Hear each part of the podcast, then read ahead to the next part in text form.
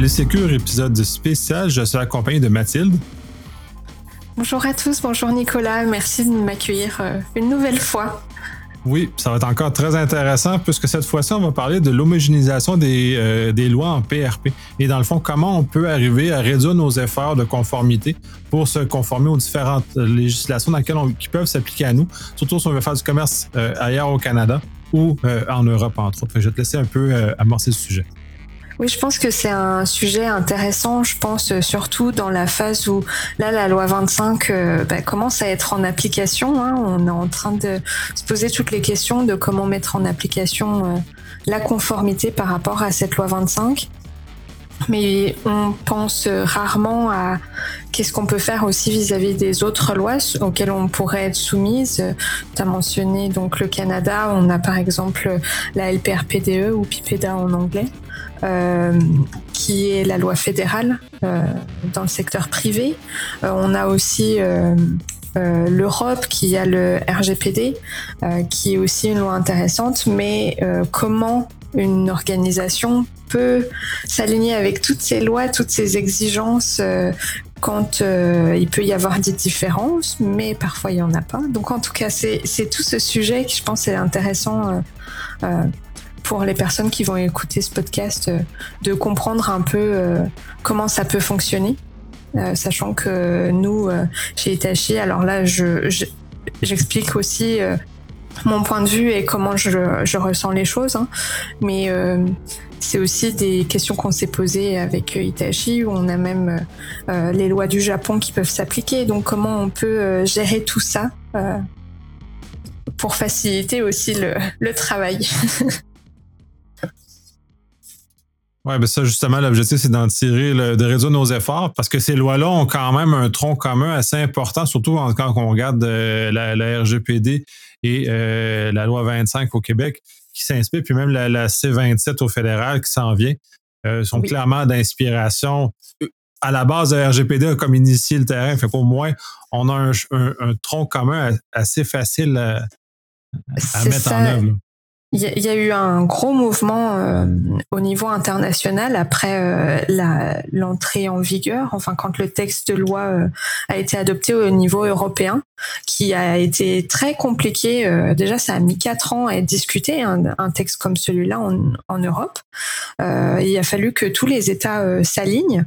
il y a eu les lobbying aussi qui sont intégrés dans la discussion, donc ça a mis beaucoup de temps. Puis finalement, quand on a eu un texte qui a été adopté, ça a eu des impacts au niveau international par rapport à euh, notamment aux transferts internationaux de données. Et les pays euh, ont, pour certains, eu besoin de s'aligner ou ont eu la volonté de s'aligner pour pouvoir continuer à faire des affaires facilement avec l'Europe. Et euh, dans cet alignement, en fait, on se rend compte qu'il y a en effet un tronc commun, un tronc commun qui existe quand même depuis plus longtemps que le RGPD, parce que euh, on avait des principes qui avaient été euh, discutés au niveau de l'OCDE. Je sais plus exactement en quelle année, mais ça fait déjà un bon bout de temps en fait que ça avait été décidé où euh, les États euh, s'étaient euh, alignés sur un certain nombre de principes qui pourraient s'appliquer en protection des renseignements personnels. En l'occurrence, ils avaient décidé de huit principes.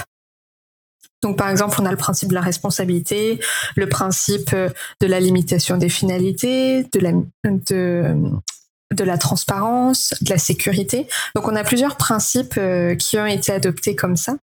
Et puis euh, quand on regarde ce qui s'est passé avec euh, le RGPD, en fait, on se rend compte que ces principes, on les retrouve sous une forme un peu différente, parce qu'on parle que de cinq, six principes en fonction de à qui on parle. Mais il y a environ, selon moi, six principes qui sont retenus dans RGPD qui est en fait une combinaison. Euh, c'est, on retrouve exactement les mêmes que le CDE. Et puis euh, quand on regarde par exemple euh, ben, la, loi au niveau Canada, on a la dit principes parce qu'on a décidé de séparer certains principes de l'OCDE pour en faire deux plutôt qu'un. Donc enfin c'est c'est assez intéressant de voir comment les pays sont adaptés à tout ça. mais au final, c'est très rassurant quand on va mettre en application tous ces principes, parce que on se rend compte que finalement les pays, d'un pays à l'autre, on a beaucoup de similarités. C'est ça, essentiellement, on, se base sur, ces, sur ces, les huit principes de l'OCDE qui sont finalement la, base de la réflexion qui a amené justement l'élaboration des différents emplois. Là, tu parlais de six, six principes au RGPD, 10 au Canada. On est vraiment très drôle parce qu'on a voulu faire différent, mais c'est juste un découpage différent des huit principes de, base, si on veut, qui ont été parlés à l'OCDE. Exactement. Et en fait, euh, bah, nous, ce qu'on a fait, par exemple, chez Itachi, c'est que on a, décidé de plutôt partir sur les huit principes de l'OCDE et de regarder comment ça se passait euh, par rapport à chaque législation. Mais on se rend compte qu'il euh, y a beaucoup de choses qui sont similaires. Euh, et en fait, nous, on parle des principes fondamentaux euh, la protection des données. Donc euh, même quand on travaille avec nos clients, hein, je parle pas seulement de, de, notre cas à l'interne, mais même quand on travaille avec un client, ce qu'on aime proposer, c'est de regarder aussi les pratiques vis-à-vis des, des principes internationaux et fondamentaux en matière de protection des renseignements personnels, parce que c'est la base qui va permettre une homogénéisation dans la mise en conformité. Donc, à partir du moment, je dirais, où on arrive à s'aligner sur ces principes, on a fait 80% euh, de notre job.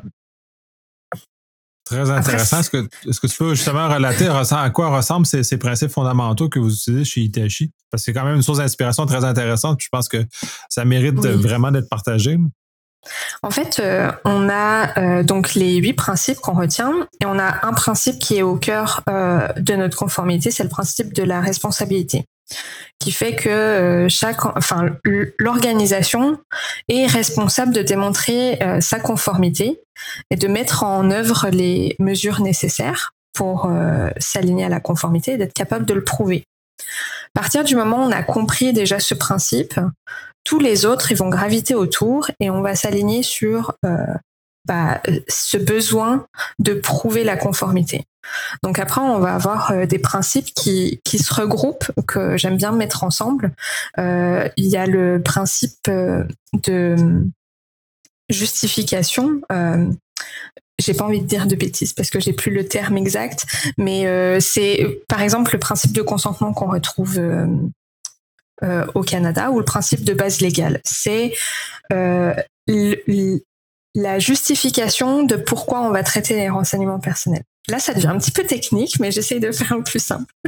Et puis euh, après, on va avoir le principe de minimiser la collecte des données, euh, de minimiser, euh, enfin de déterminer des finalités vis-à-vis de la collecte de ces renseignements personnels. Ça, c'est quelque chose qui va ensemble. Puis ensuite, on a aussi le principe de conservation limitée des données. Ça, ça va tout ensemble. Euh, c'est les règles qu'on va appliquer quand on va effectuer une activité euh, sur des renseignements personnels. Euh, par exemple, en termes de... Toutes les entreprises font du recrutement. Et quand on va faire du recrutement, on va déterminer pourquoi on va faire du recrutement. C'est assez simple, on a besoin d'avoir des ressources dans l'entreprise. Donc là, on a déterminé la finalité. Pourquoi on le fait et comment on le fait ben, On en a un besoin, c'est un intérêt légitime pour l'entreprise et on va aussi collecter les renseignements personnels avec le consentement de la personne qui va appliquer euh, à l'entreprise. Donc là, on répond à un autre principe qui est le principe euh, de base légale de consentement. Puis ensuite, euh, dans la collecte des données, on va collecter ben, le, CV, on va collecter les informations relatives à l'éducation, la, l'expérience précédente. Euh, on va avoir aussi des, références par rapport aux, anciens employeurs, etc. C'est des renseignements qu'on a besoin pour faire le processus de recrutement. Et là, on répond euh, au principe de minimisation des données. Dans le cas du recrutement, on ne va pas aller chercher d'autres renseignements euh, qu'on aurait besoin si la personne devient employeur. On ne va pas aller chercher des renseignements sur la famille. On va se contenter du profil de la personne. Et puis ensuite, ces, données, on va s'assurer qu'elles soient exactes. C'est le principe euh, justement de l'exactitude, donc un, un, autre principe euh, qu'on retrouve euh, dans les principes fondamentaux. Donc on s'assure que les renseignements sont, sont, exacts. Par exemple, avec le principe de référencement, hein, on va aller vérifier auprès d'un ancien employeur que la personne a effectivement travaillé dans l'entreprise. On va demander des copies du diplôme, par exemple. Et euh, ensuite, on va s'assurer que les données, on les conserve pour une durée limitée parce qu'on garde jamais les données indéfiniment. Il faut toujours avoir une limite dans la, dans la conservation des données. Et en recrutement, par exemple, on a le cas de du candidat qui est employé. Donc là, on va garder dans le dossier du personnel euh, jusqu'à la fin de son emploi, par exemple. Et pour un candidat qui n'est pas retenu, on peut se dire, bon, on va garder le, les informations pour une durée d'un an, parce qu'au bout d'un an, on peut bien imaginer que la personne qui n'a pas été retenue a trouvé peut-être un autre emploi ou a fait une autre activité. Et donc, ces données sont plus à jour, donc on n'a pas de justification à conserver plus longtemps. Donc ça, c'est un, un exemple par rapport à, un petit groupe de principes qui vont bien ensemble. Euh, et qu'en fait, euh, on peut s'assurer du respect de ces principes euh, avec le registre des activités de traitement, la cartographie des renseignements personnels. Ça peut aider justement à, à répondre à cette obligation de respecter ces principes et de respecter le principe de responsabilité. Puis à côté de ça, on a euh, d'autres principes. On a le principe euh, lié à la transparence. Donc on doit être euh, transparent auprès des personnes concernées vis-à-vis de la manière dont on collecte, on traite les renseignements personnels dans l'entreprise. On va voir aussi le principe de sécurité où on doit mettre toutes les mesures techniques et organisationnelles nécessaires pour s'assurer que les renseignements personnels sont respectés. Et puis un dernier principe, ça va être le principe lié au respect des droits des personnes. Euh, on pense beaucoup au droit d'accès, où euh, la personne a le droit d'accéder à ses renseignements personnels sur demande. Euh, mais il y a d'autres principes comme, le principe, d'autres principes, d'autres droits plutôt, qui sont les droits à la modification, à la correction des renseignements personnels, le droit à la portabilité, le fameux nouveau droit qui est arrivé avec la loi 25, euh, qui va être en application d'ici deux ans. Donc on a un peu le temps pour euh, le gérer celui-là. Et puis et puis d'autres droits comme le droit à l'effacement, etc. Donc voici un, peu une image. J'essaie de faire le plus simple possible. mais c'est un peu l'image des principes qui vont s'appliquer et que nous, on applique dans l'organisation vis-à-vis de la protection des renseignements personnels. C'est super intéressant, puis justement, c'est une approche qui je crois, plus intéressante que se baser vraiment sur le, la loi elle-même. Cependant, euh, les lois étant ce qu'elles sont, ils ont des nuances qui, justement, sortent du tronc commun. Euh, comment vous gérez justement ces, ces nuances-là qui, qui, viennent justement complexifier les choses? Puisque même, même les lois canadiennes et québécoises ont, ont des nuances qui, qui, vont amener à des réflexions différentes et à des conformités différentes. Oui, euh, c'est sûr que se baser sur les principes, c'est pas suffisant. Euh, et c'est là où je dirais que se baser sur les principes, ça permet de répondre à, voilà, 75-80% euh, du travail a été fait ou a été réfléchi, etc. Après, il y a plusieurs, il y a plusieurs écoles par rapport à qu'est-ce qu'on fait quand on a des, des divergences vis-à-vis des lois. il y en a qui vont se baser sur la loi la plus stricte et puis on va appliquer le plus strict, comme ça on est tranquille pour tout le reste. Ce qu'il y a, c'est que, par exemple, en matière marketing, euh, dans le domaine du marketing, euh, c'est un peu compliqué d'aller sur le plus strict parce que le plus strict, c'est qu'on ne collecte pas les renseignements personnels, sauf avec le consentement de la personne.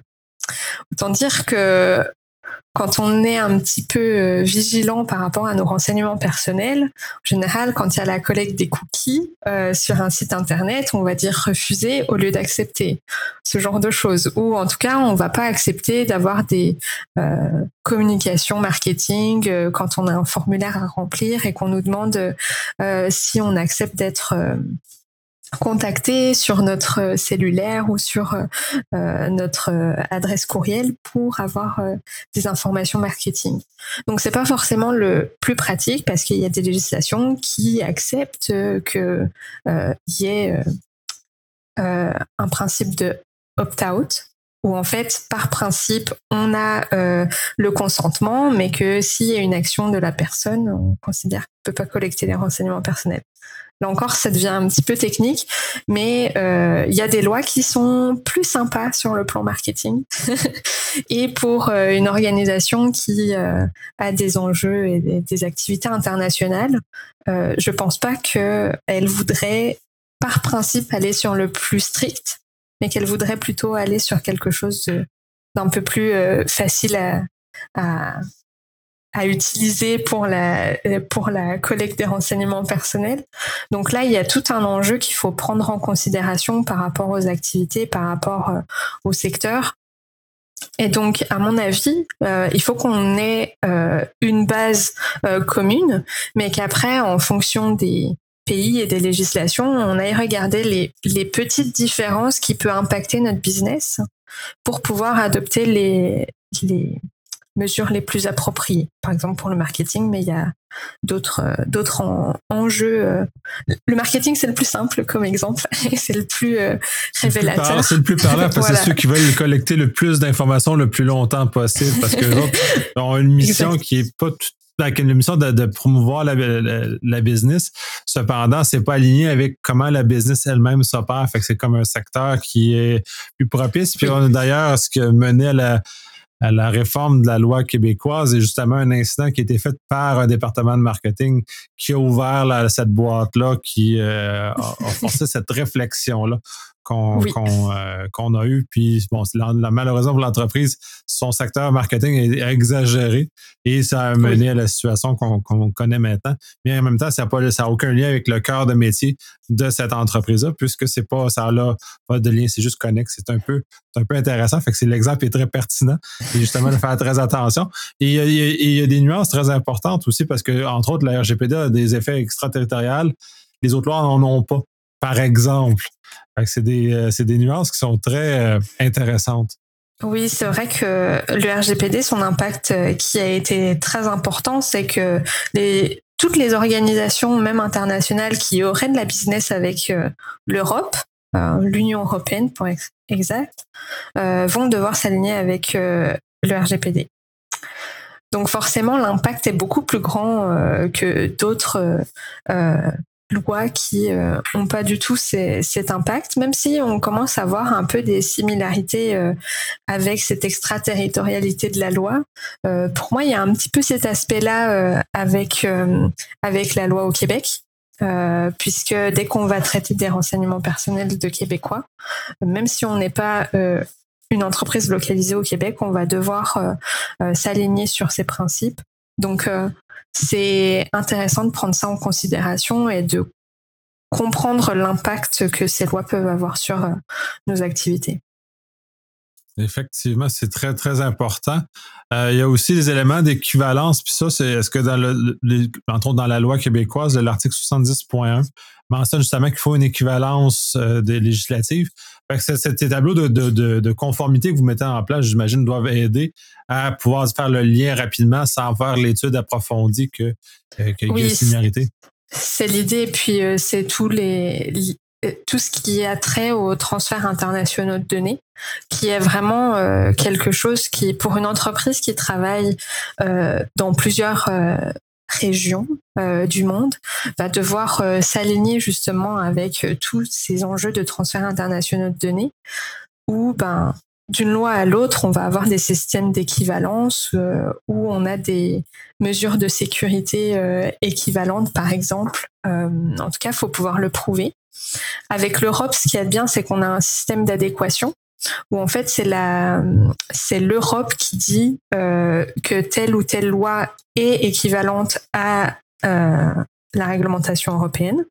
Donc là, c'est facile quand on a ces quatre figures euh, parce que on peut dire ben on a une législation adéquate, donc on peut faire les transferts. pour le Québec, c'est un peu plus compliqué parce que c'est à nous de faire l'évaluation et de prouver qu'on a les mesures qui sont adéquates.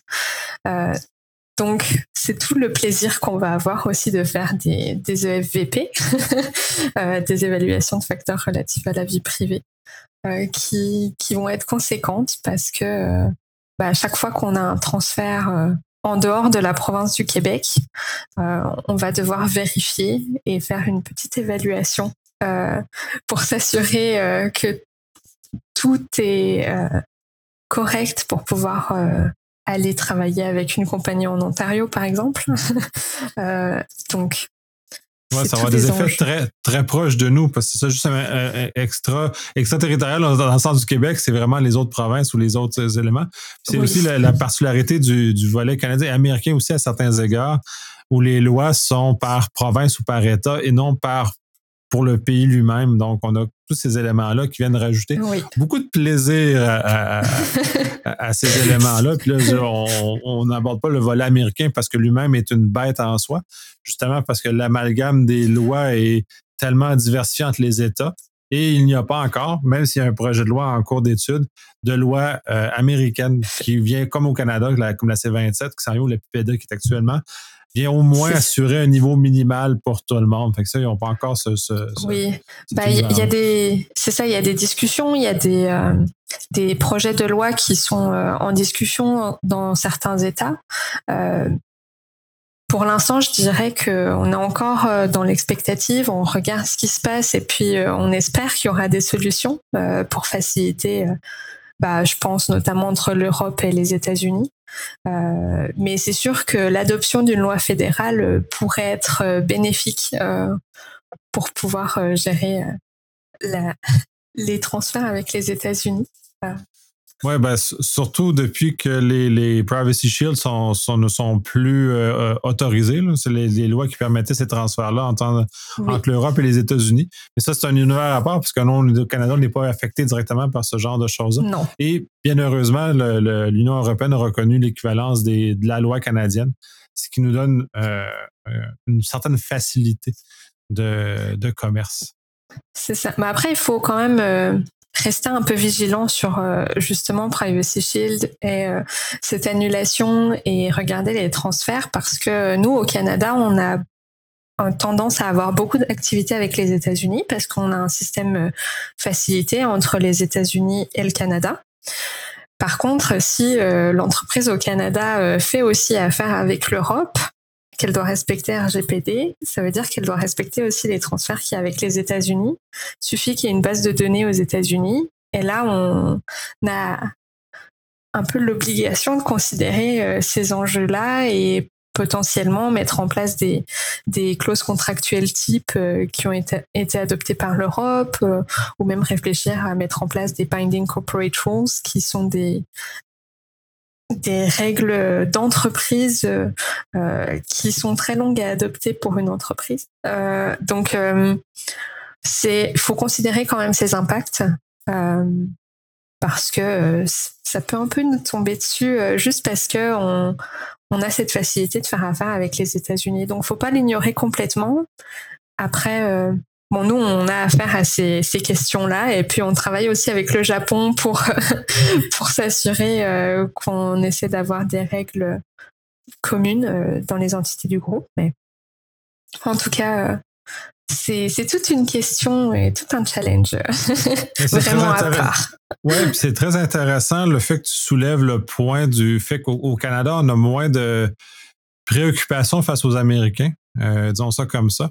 Puis effectivement, on oublie que souvent, beaucoup de nos services reposent sur des opérateurs américains ou qui sont en sol américain. Donc, ça, ça vient moduler différemment les choses. Puis c'est moi, je l'avais pas aperçu comme ça, mais oui, effectivement. Euh, puis le, volet de souveraineté numérique est beaucoup moins présent au Canada qu'il peut l'être en Europe en général ou en France en particulier. En tout cas, du dans l'espace francophone européen, c'est un élément qui est, qui est très, très fort. Donc, euh, justement, de considérer qu'on peut juste être une plateforme de transfert que si nos bases de données se trouvent aux États-Unis, ce qui est souvent le cas dans l'usage de services infonuagiques, entre autres, on pourrait justement consommer les services qui sont basés là, qu'on peut pas, on va faire attention. Là. Surtout qu'il y a une petite nuance euh, avec la réglementation européenne euh, quand on se penche euh, sur la question de qu'est-ce qu'un traitement de données personnelles, c'est comme ça qu'ils l'appellent là-bas.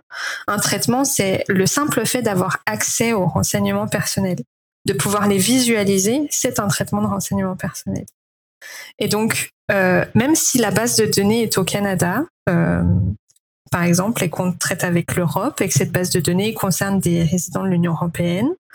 Euh, là, on a un système d'équivalence. Pour l'instant, tout va bien.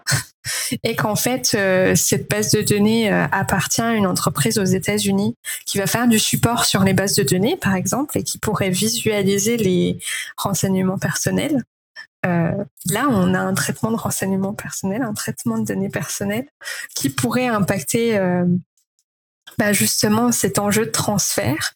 Donc euh, c'est tout un, c'est toute une question euh, qui est très compliquée à gérer, je pense pour toutes les entreprises, euh, très compliquée à gérer. J'ai tendance à un peu m'arracher les cheveux sur ces questions. Je vais être complètement honnête. c'est pas de tout repos, mais c'est c'est ce qui fait la ben, beauté de notre travail. oui, bon, c'est ça, on aime les défis. C'est, ça qui, qui, fait nos journées, qui rend nos journées intéressantes. mais effectivement, puis je ne l'avais pas perçu comme celle-là, parce que moi, je suis pris dans, dans mes petits défis euh, québécois-canadiens. Donc, c'est.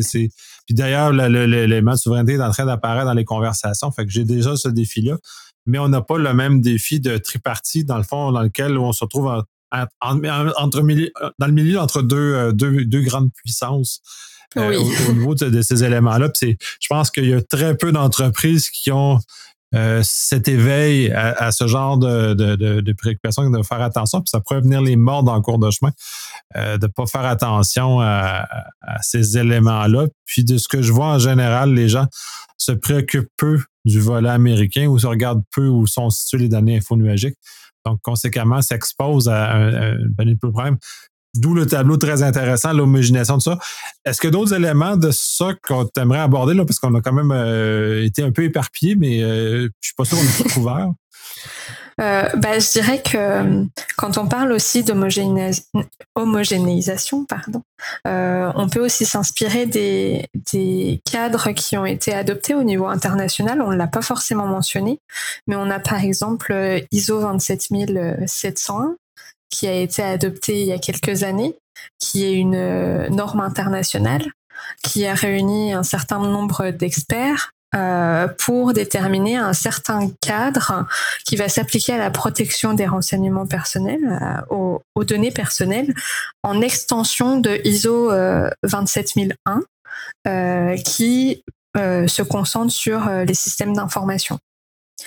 Et je, mentionne ce cadre-là parce que c'est celui sur lequel on s'inspire, euh, sachant que on a on a cherché à avoir une certification ISO 27001. Pour les entreprises qui euh, s'intéressent à cette norme, ça peut être aussi un bon élément qui permet là encore d'homogénéiser euh, parce que c'est un cadre qui a été reconnu comme intéressant pour aider à la mise en, conformité vis-à-vis de la réglementation européenne, mais aussi les normes comme euh, celles qui existent au Brésil, euh, LGPD. Donc c'est là encore un cadre qui peut être intéressant dans le but d'homogénéiser euh, sa conformité. en fait, on se rend compte qu'il y a beaucoup d'outils qui, qui peut nous aider dans notre activité quotidienne en tant que professionnel de la protection des renseignements personnels.